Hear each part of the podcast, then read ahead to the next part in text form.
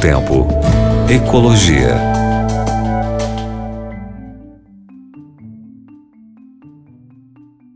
Querido ouvinte, querida ouvinte da Rádio Novo Tempo, aqui o professor Eric conversando com vocês sobre ecologia, mandando um grande abraço para você e para uma história que eu ouvi o ano passado que assim me, me arrepiou.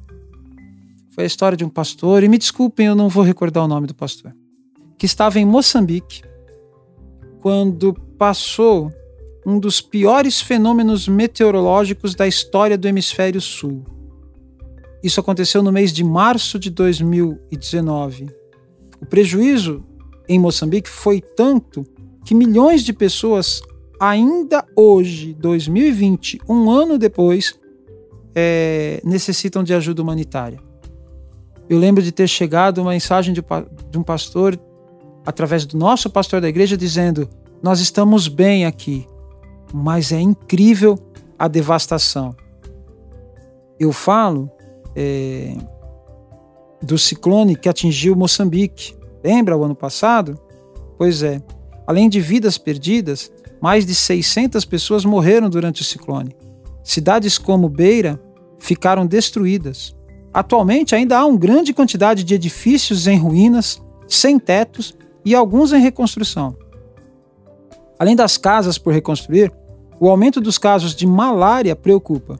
Segundo dados da Organização Mundial da Saúde, 4% dos casos de malária endêmica acontecem em Moçambique. Após o ciclone, esse problema aumentou e ameaça a saúde de diversas pessoas. Rosa Marlene, diretora-geral da Saúde Pública de Moçambique, destaca que o país é muito vulnerável a desastres. O saneamento é muito pobre em muitos lugares. No país, mais de 46% da população vive debaixo do umbral da pobreza.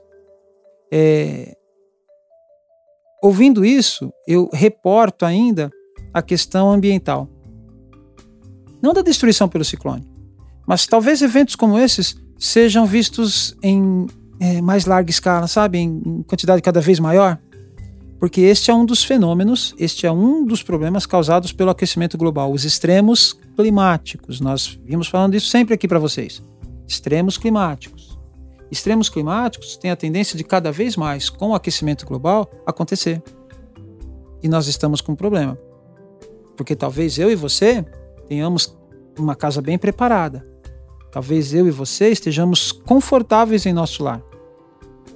Mas note quantas pessoas estão abaixo do nível da miséria e quantas vidas serão perdidas e quanto sofrimento será causado por problemas ambientais que poderiam ter sido é, sanados se nós, se nós estivéssemos agindo e tivéssemos agido já antes com sabedoria. Ainda dá tempo de mudar? Acho que dá. Eu acho que dá. Eu sou otimista. Eu acho que dá. Espero que dê.